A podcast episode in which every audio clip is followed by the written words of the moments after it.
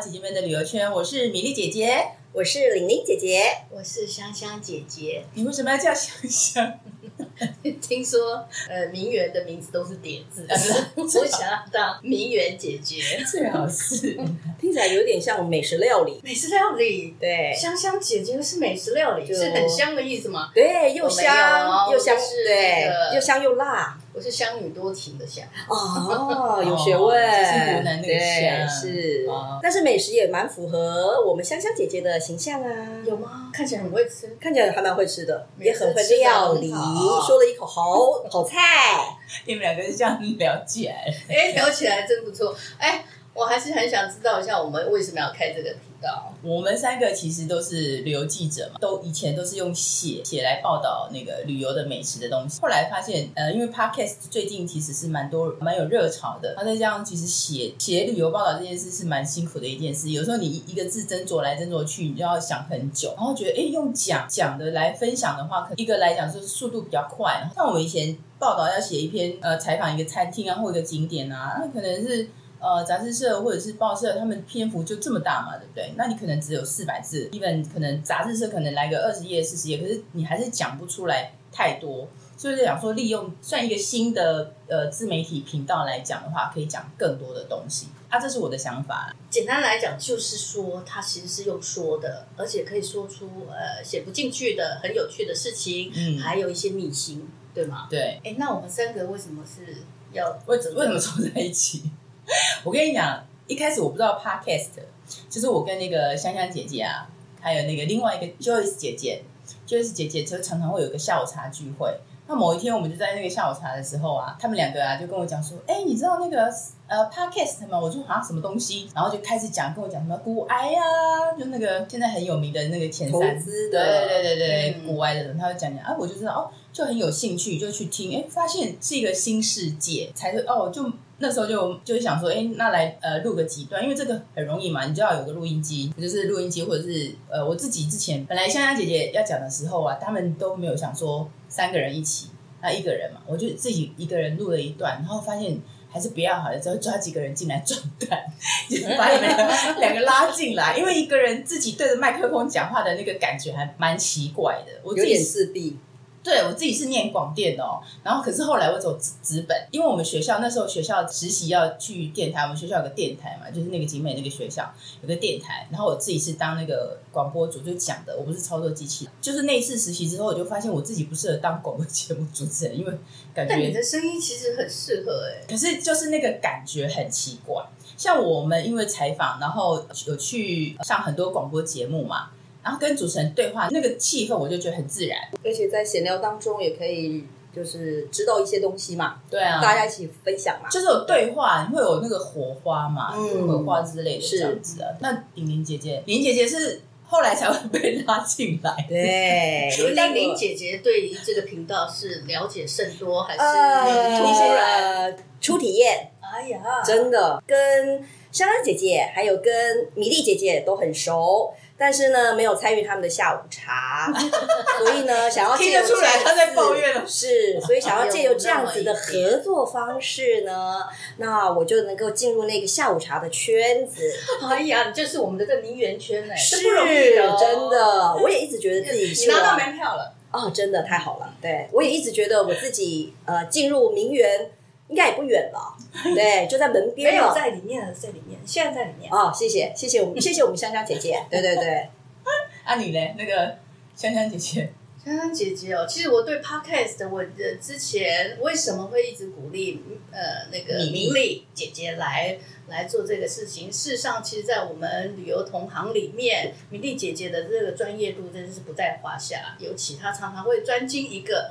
呃，内容，然后常常我们会希望他说他等于是经营一个这个自媒体，我们讲了应该不下有五六年，那当时候是部落客的形式，后来发现这个 podcast 是用讲的呈现出来的，它还是也可以变成那个重要的，让大家知道他是一个旅游达人的这个一个角色，所以我跟刚刚他刚刚说到的那个 Joyce 姐姐，我们就一直鼓励他。请他一定要来做这件事。他做了这件事以后，就是也就是有那个下午茶。那个下午茶呢，我们就呃受邀来当我们名媛圈，没错没错，对，就是姐姐们的旅游圈就出来了。是，就是一开始我们那个想题目想我自己要做的话，我就想，哎，米粒姐姐的旅游圈。一开始我就是锁定旅游嘛，然后圈子这样子。然后米粒姐姐认识很多人，可能就是有包括旅行社的啦、饭店公关啊什么什么。可是我觉得我认识的人应该没有香香姐跟那个玲玲姐姐多。我觉得，我觉得像玲玲姐姐啊，她她自己杂志旅游杂志的主编嘛，前旅游杂志的主编，她现在是自自己也要出来这样当名媛圈这样，然后她认识的。很多，因为他要接触的很很多的那个饭店公关啊什么，我觉得他们都有自带一个魔力，就是有很多所谓的民间友人。像我就他们说，哎，他就想说哪个饭店公关，就呃就会打电话跟他诉苦啊什么，就是变成从那个呃工作，然后变成私底下的朋友啊。这个我觉得这个技能是我没有办法达到，就我采访的时候就采访就采访，采访完了就没了。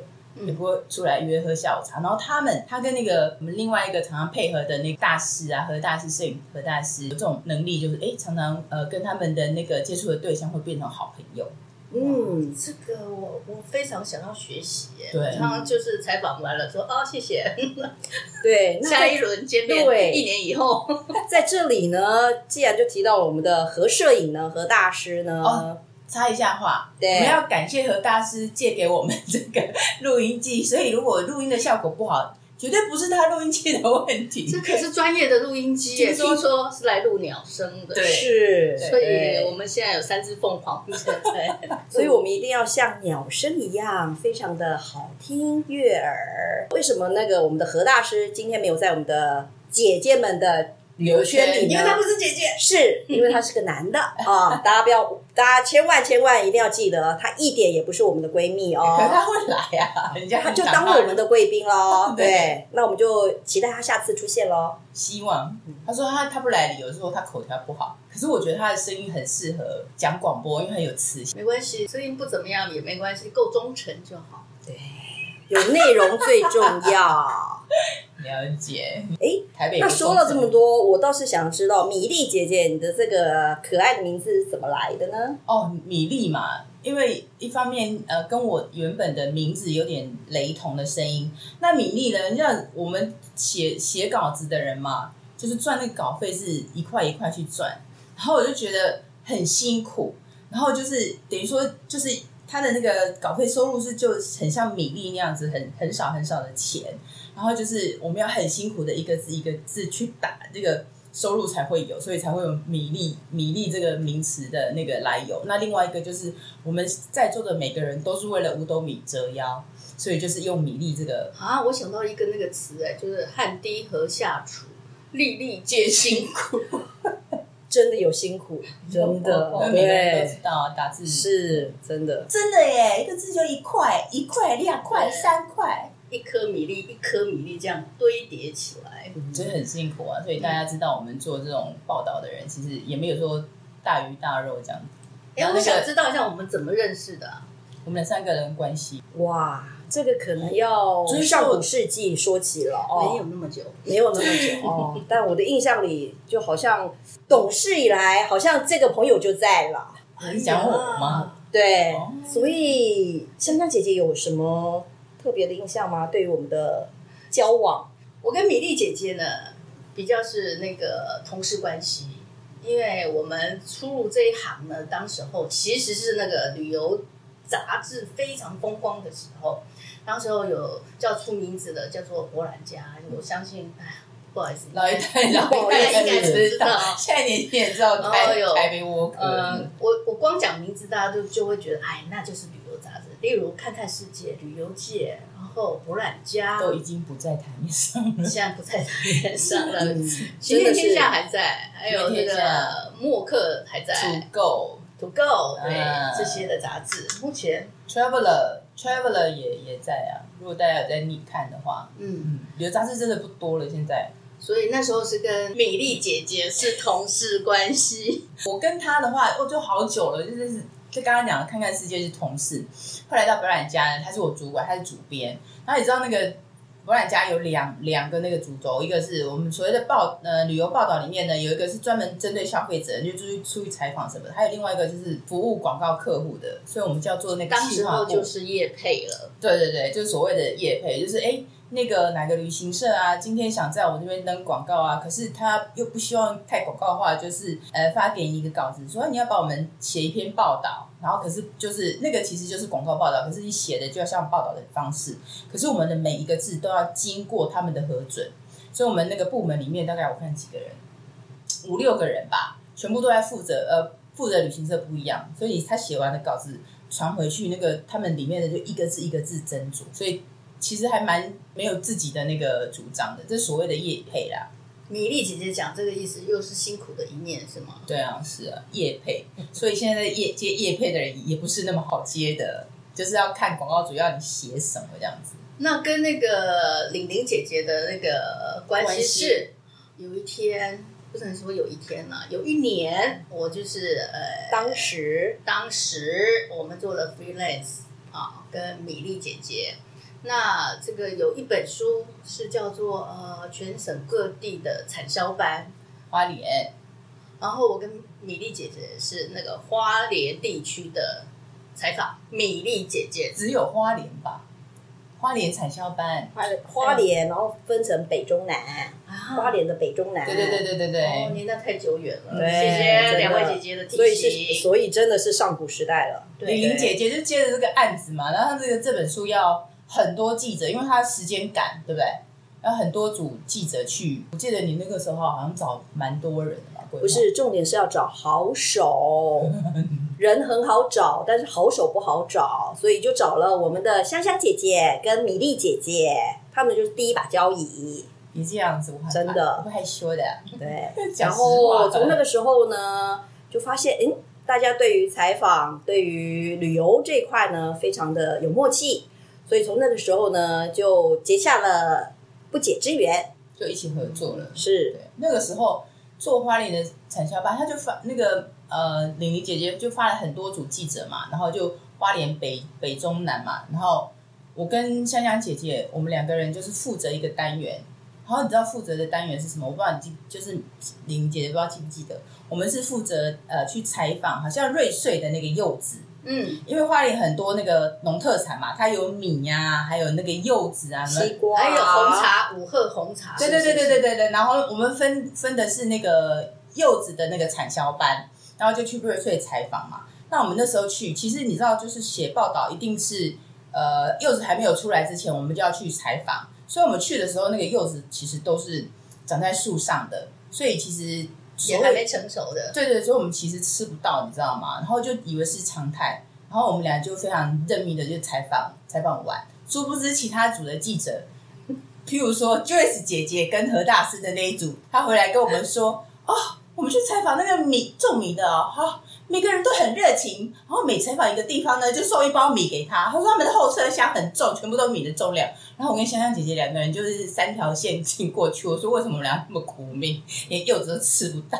有啦，还是有喝到好茶啦。我觉得那个五鹤红茶那边是冠军茶，听说一斤都要上呃十几万的。是，我们在那边喝了应该就一千块左右了吧？是，也值得了啦，哈、嗯，不虚此行。后来我们有。最后是采访一那个在新城的有一个有机米种植的有机米，终于拿到一包 礼物，就开心的扛回家了，很兴奋的拿了礼物回家。就我觉得就是采访的那个趣事啦，我觉得背后趣事像这种我们就不会写在那个杂志里面啊。而且最重要是那次的产销班班长还蛮有意思的，因为平常我们不太会接接触到。产销班，嗯，然后也不知道说，哎，原来班长要做这么多事情，是，对，我也是那次采访才有这种收获，知道班长其实要很热诚，是，而且要抠这些这个彩销班的朋友们、农友们一起。把那件事给完成出来，而且还要去看产销嘛，产销就是所谓的履历，嗯、那都要记录的。你知道我们的农友们，其实，在这一块其实没有那么擅长啊，嗯，所以要要一步一脚印的把它给呈现出来，真的很不容易。我们也是那一次之后就发现，哇，花莲的农特产实在是太棒了，不管是风景啦、人文啦，还有他们的物件，我觉得都都真的都很棒，难怪现在会这么红啦。但是我们在十。十多年前，可能二十年前，就知道他他的好了。就是一本书的那个生成，到时候可以请林姐姐讲一下日本旅游杂志怎么从规划到出书出版，可以请然后这些 freelance 怎么管理啊，有什么状况啊，对对对，背后有什么秘辛啊，对不对？如果被干掉的话怎么办啊之类的？不要以为我们都吃香喝辣，我们也是常常被干掉的。对啊，常常就会说，哎呀，旅游记者就是，哎呀，常常被招待去干嘛？对，你都不知道，我们为了看日出，三点就要起床的这件事，真的，十二点看日出，十二点就要起来，而且还要适应高山症哦，真的。哦，对，有时候为了拍一张照片，冒着生命危险，是真的，就为了那一张照片，有吗？你有那个？有多的嘞。比如说你印象深刻的，譬如说去南横呢，嗯，南横为了拍一个一张日出，跟谁？跟我们的何大师，对，他算不在，人不在这边，可是他出镜率蛮高的，真的真的。我们有太多的那个故事要跟这个人一起，所以那次南横怎么样？南横有高吗？南横很高啊，南横海拔至少也要一千五两千哦，嗯，而且我们是到了最高的地方。嗯，现在当然都没开放了啦。不过那个南横真的是，如果有有机会的话，真的，一生必去一次。对啊，嗯、就是你要从两边啊，因为它现在没有，好像应该没有通吧？但我没有，还没有，还没有。对，要不然就从花莲过去，要不然就从高雄过去。就是、呃，应该是从台东啦。对对对。哦，对对，台东，对对，池上那边有一个南横公路。是是是。那、啊、你们那次去发生什么事？那次就是因为为了拍日出，嗯、那所以我们很早就。出门，然后很冷，那我们就只好等着日出，吹风，圣诞风，嘿，圣诞风啊！然后因为要拍，又拍拍不好，所以呢就有点紧张。那紧张呢，所以就前一天晚上就没有睡好。结果后来，哎，终于拍到了，就为了那可能五分钟吧，然后我们准备了很久。后来下山的时候，我们的何大师他开车嘛，他负责开车。那我们是从天龙饭店开开上去。嗯嗯。何大师呢，就突然说他他累了，那我们就在路边就休息了，大概睡了一个小时。我当然没睡啦，好。那我们的我们的司机就睡了一下下。后来他醒来，他跟我讲说：“哦，他好多了。原来他刚刚他刚刚呢，忍着高山症的不适，硬拍出那么美美的日出照。”哦。高山症就是会头痛，会头痛，然后想吐。嗯嗯，对，所以真的是为了工作，真的连呼吸一口气都非常困难。你在哪里高山症啊？在那个稻城亚丁啊，哦，高海拔，蛮高的。真的，我觉得举步维艰的这件事，我在那边体验到。对，你你喘不过气来，也走不下下步哎，然后你。如果那个头都快要爆了，对不对？还要去拍照工作的话，是我觉得那真的是神了耶！而且他还要开车，所以在那一刹那，我真的觉得我太对不起他。他 还要开，对，他还要开车，那你们不是把所有的生命都交付在他手上？是，所以当他告诉我说他好多了，我真的是觉得哇，好庆幸啊！对，我们又活过来了。那米粒姐姐，那你自己深刻的嘞？对啊，你刚刚讲到高山镇嘛，我就其实因为。工作去过很多地方，那比较呃印象比较深刻。你们刚刚提到那个高山镇，就是我去呃西藏采访。一般人上那个西藏，它的首府是拉萨嘛，一般上去就是以前就是坐那个成都坐飞机。嗯，可是你要讲说，它那个突然拉那个。拉萨的那个海拔大概三千六左右，高山症其实我们应该讲高原反应高山症是一个病症，所以他们现在就像那个呃内地的朋友啊，大陆朋友都讲说高反就是高原反应，就简称高反。高反的话就是刚刚你们讲比较轻微的，就是可能会头痛、鼻塞。然后有有些严重一点，他会吐这样子。那后来如果严重一点，会发就是会产生肺水肿，那是真的会会出事会出事这样子。那我印象最深刻的就是像去参加那个西藏的那个，那算业者团。那其实就台湾他会有那个，他每次要推一个新的行程之前，都会有一个所谓的业者团嘛，就是可能会有旅行社，还有那个跟着呃业报，像业报我们讲是业业业界的业，产业的业，对对对对业就是真。报纸的报，我们就简称业报。然后这个就是不对外开放，就只针对那个公安局跟那个旅行社的人，就旅游产业的人发呃发的媒体这样子。嗯、像那个香香姐姐，她自己就是曾经是那个总编辑这样。那我那次的部分就是去，然后那时候刚好那个青藏列车，以前是坐飞机嘛，后来他们青藏列车通了之后，就是坐飞机坐那个火车上去。那我们在想说，哎，那时候就是可能。因为你你突然会有高原反应，是突然拔高嘛，就从成都两个小时就要拉萨，嗯嗯、然后可能是两千到三千六，会一定会有那个不适应。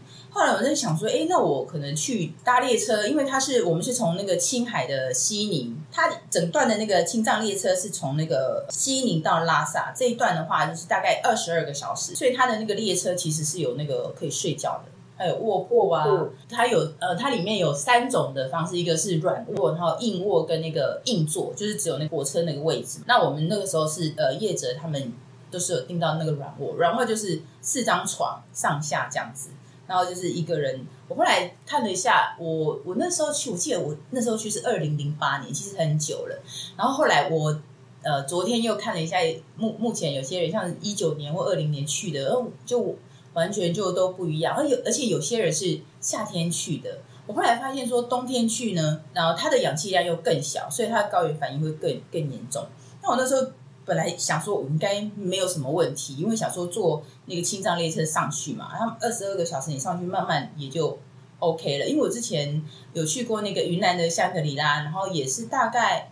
呃，在香格里拉，它也是大概是两千多，还没有到三千，所以很正常。我唯一有反应的话，是去走他们那个云南的那个有个云山坪，它的海拔大概三千二，我不会头痛哦，可是就是每走一步路就很喘，对不对？你们像你们那个对不对？高原反应的时候就会就会很喘，这样举步维艰。那我想说，哎，还好嘛，三千二啊，我也没有头痛哦。哎，我们同团的人哦，就是走那个云山坪的时候，他回来。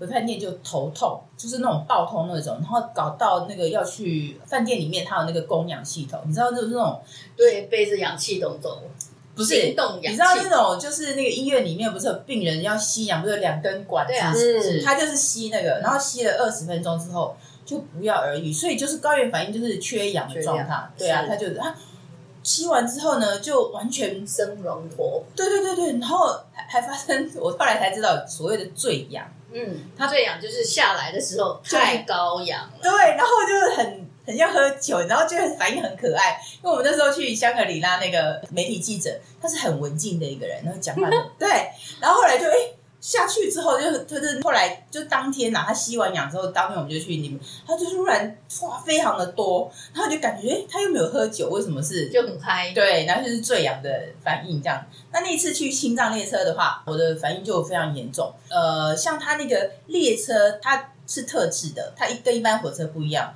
它全车都有供氧，在。沿路上走的话，它其实是有供有供氧，可是还是经过高山的话，还是会有那个反应。那因为青藏列车它会沿途会经过，你知道听过唐古拉山吗？对不对？就是青藏，其实青藏高原有几座高山，唐古拉山最多，它是海拔是五千公尺。那你看我们三千就已经受不了了，你到五千的时候，我记得我们那时候，反正就是不知道到那个呃唐古拉山还是哪里，然后就头就爆痛。就是在那个那个呃车厢里面，我们就那个软卧里面嘛，你就会觉得晚上睡不着觉，然后鼻塞，然后就是躺着的话，躺着的话就是没有办法这样子，反正就是头痛啊。我这个症状还算轻微的，我们同团有其他的人啊，就是吐，对，他说他们每天清晨的第一件事就是先从吐开始。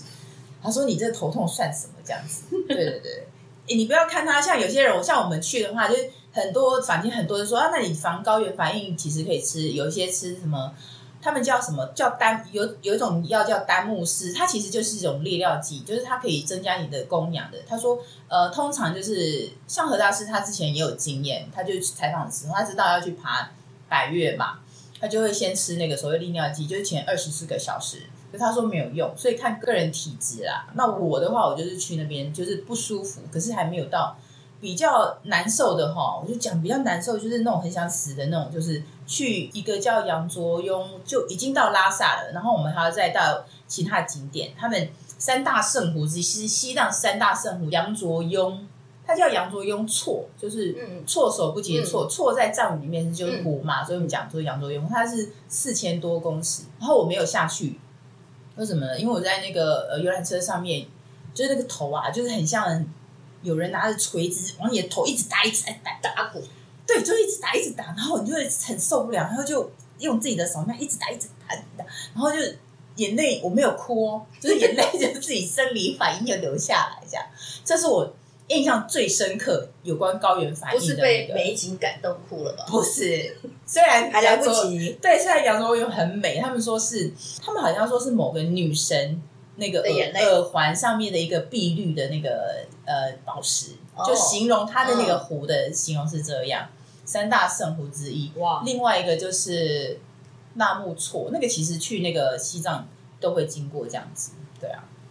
这是我的经验啊，高。嗯、可是呢，虽然这么痛苦呢，下次有机会我还是会去。那肯定要的。对呀、啊，那是非常难得哎。对呀、香香姐姐嘞，你的印象？好，我的印象哈，我我先简介一下，因为呃，我的那个擅长的部分啊，嗯、就是旅游界，大家都会觉得，一般听众可能会看到的是呃景点的介绍啊，还有哪里好玩啊，或者是一些的呃手册啊，像这样子的内容。不过我的那个。这本杂志就是刚刚米粒姐姐说的那个夜报，嗯、不是英国夜报的夜报，就是产业的专门报道产旅游产业界的。它有那个旅游产业的动态啦、嗯、人事啦，还有一些的资讯情报啊，这些呢其实就是要服务产业界的中上下游、上游、中游、下游的这个产业的人士在看的，嗯、因为他们要从中去了解说，他们现在在上。它的上游有什么？例如航空公司，它直航了，它位置有多少？哪条线要哪条线开航了，嗯、或者是停航了？嗯、那饭店呢？这一次淡季的时候，它的价钱是多少？嗯、还有就是旅游航旅游局。他们要推什么样子的行程？呃，就是出境的行程，主要是新景点之类的。新景点，我们就是有一点点先锋的感觉，到了那边去了解说，呃，现在例如的维多利亚旅游局，就是澳洲维多利亚利亚旅游局，他们现在要主推什么？例如他们那时候的那个设计行业很夯，所以就会派我们去去了解说怎么夯，然后怎么样包装成产品。嗯，那这个旅游界杂志其实就。大家一般都会觉得只有旅行社，那旅行社我也稍微说明一下，其实有几个类类别。呃，旅行社其实有包含综合旅行社、甲种旅行社跟乙种旅行社。综合旅行社最大的差别就是它可以代理同业的这个业务，可是甲种跟乙种就不行哦，性质不一样。对，然后它也可以做一个呃设计旅游行程，然后找甲种跟乙乙种旅行社帮他们买。哦，就有点像大盘。当然，还有最大的差别是资本额了。嗯，wholesaler 就是综合旅行社，大概资本要三千万以上。譬如熊叉，对，可叉、东叉，对，凤叉，对，就是凤。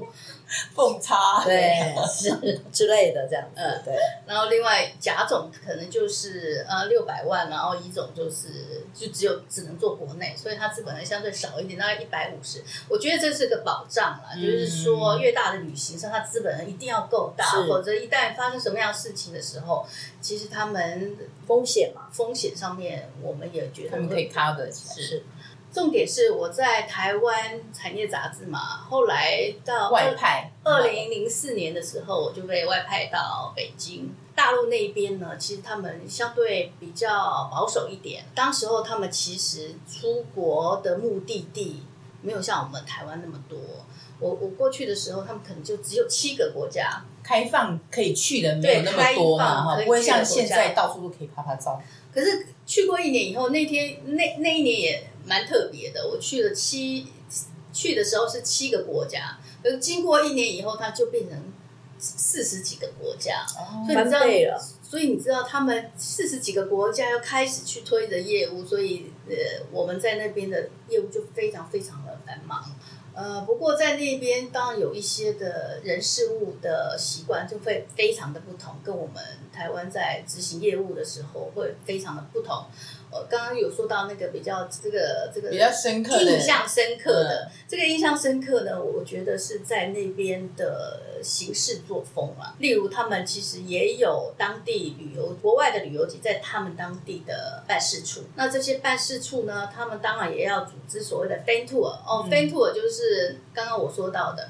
旅游局啦，或者是这综合旅行社啊，他们因为设计的行程嘛，要让这些呃消费者。消费者去之前，一定要有一个让专业的人去体验，嗯，就是根据等于有一点点是帮他们去做体验，然后给他们意见。嗯然后他们再去也有类似考察的修正，对，就就是考察。嗯，在台湾我们都很很熟悉这种方式嘛，可是，在那边呢的那个采访方式，就会让我当时候去有一点 culture shock，culture shock 就是文化冲击。哦，闹英文呢？哎呀。我一点爱工作冲击。哦，真的，因为我们都是旅游从业者，是。其实也是新闻报道的呃行业的人员嘛，所以我们都很了解所谓新闻，即使是杂志或者是呃产业界的，我们一定要去找到最最新的资讯，然后产业趋势最正确的，都是要自己去把它给那个呃跑出来跑出来的。可是那边呢，就比较特别了。它其实是在规定时间、规定地点，然后做规定的事情。譬如说，举个例子，之前去哪里？举个例子，就是在好像二零零七年吧，我有呃代表我们住在北京的这个办事处，然后代表那边去到美国的抛瓦旅游展。嗯、那这次是在哪里啊？他在呃那时候内华达州的这。呃，拉斯维加斯，所以会由这内华达州驻北京的代表，然后组团把我们带过去。嗯，那一团我记得应该有七八位。嗯，那我是唯一是比较是属于台湾代表的。嗯、他在办签证的时候就特别有趣的，我是在北京办的这个美国签证，可是我是台湾的身份哦。嗯，这个后后话再说。但是我想要说的是，我们带过去了以后，因为旅游展很大。旅游展非常大，所以它的呃，它等于是美国最大的，甚至也是世界知名的旅游展之一。嗯，他去的应该有上千个吧，或多少个？嗯、那我们的任务当然就是要去了解这里这个产业是什么，因为那种旅游展通常就会开始知道这个产业的脉动在哪里，哪哪几个趋向。或是说哪一个他们要推的产品有什么特点，这些其实我们都要去采访的。可是我们带过去的这个团体呢，往往就是他已经帮我安排好我们应该要采访谁，所以呢，那那几天几夜的行程里面，我们常常就是这个团进团出，就是到了哪里，然后采访这个，固定这个，然后你不能随便乱跑。当时我非常不能适应，甚至有一点那个情绪反应。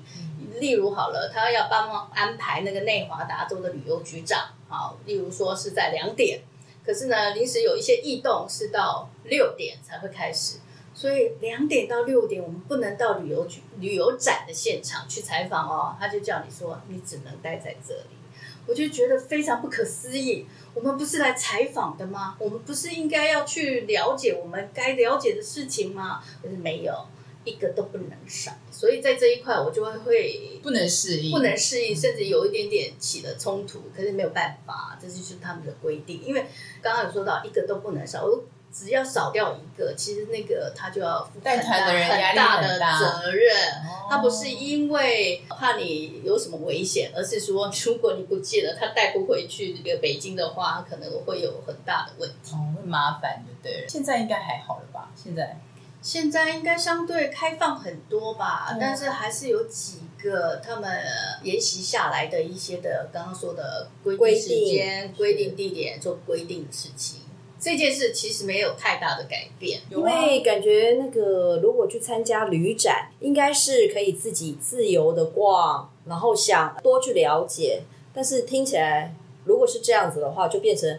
你只能对单一的对象、单一的地点，嗯，你没有办法自己去探勘，嗯、然后去冒险的感觉，对不对？倒不至于想要冒险，而是说我要收集到这个呃重要的呃情报跟资讯，这是我去的任务。我认为哦、呃，因为旅游展里面，它就是要把这些讯息给带回去给呃我们自己。的阅读者，嗯、他才因为他没有到现场，所以他必须阅读我们报道的讯息，他才能去做他自己的判断。不管他们自己的产品上面应该要有什么的修订，或者是有一些的资讯等等这些，我觉得我的任务是这样，可是显然是被限制的。那这个限制的话，我当时刚刚有说，我当时其实有一些情绪的反应，就跟那个起了小小的冲突，拍桌。没有那么严重，是我们还是要顾及一下优雅的，对对。工作态度还是要表现出来。有，台湾的旅展记者都嘛拍拍照。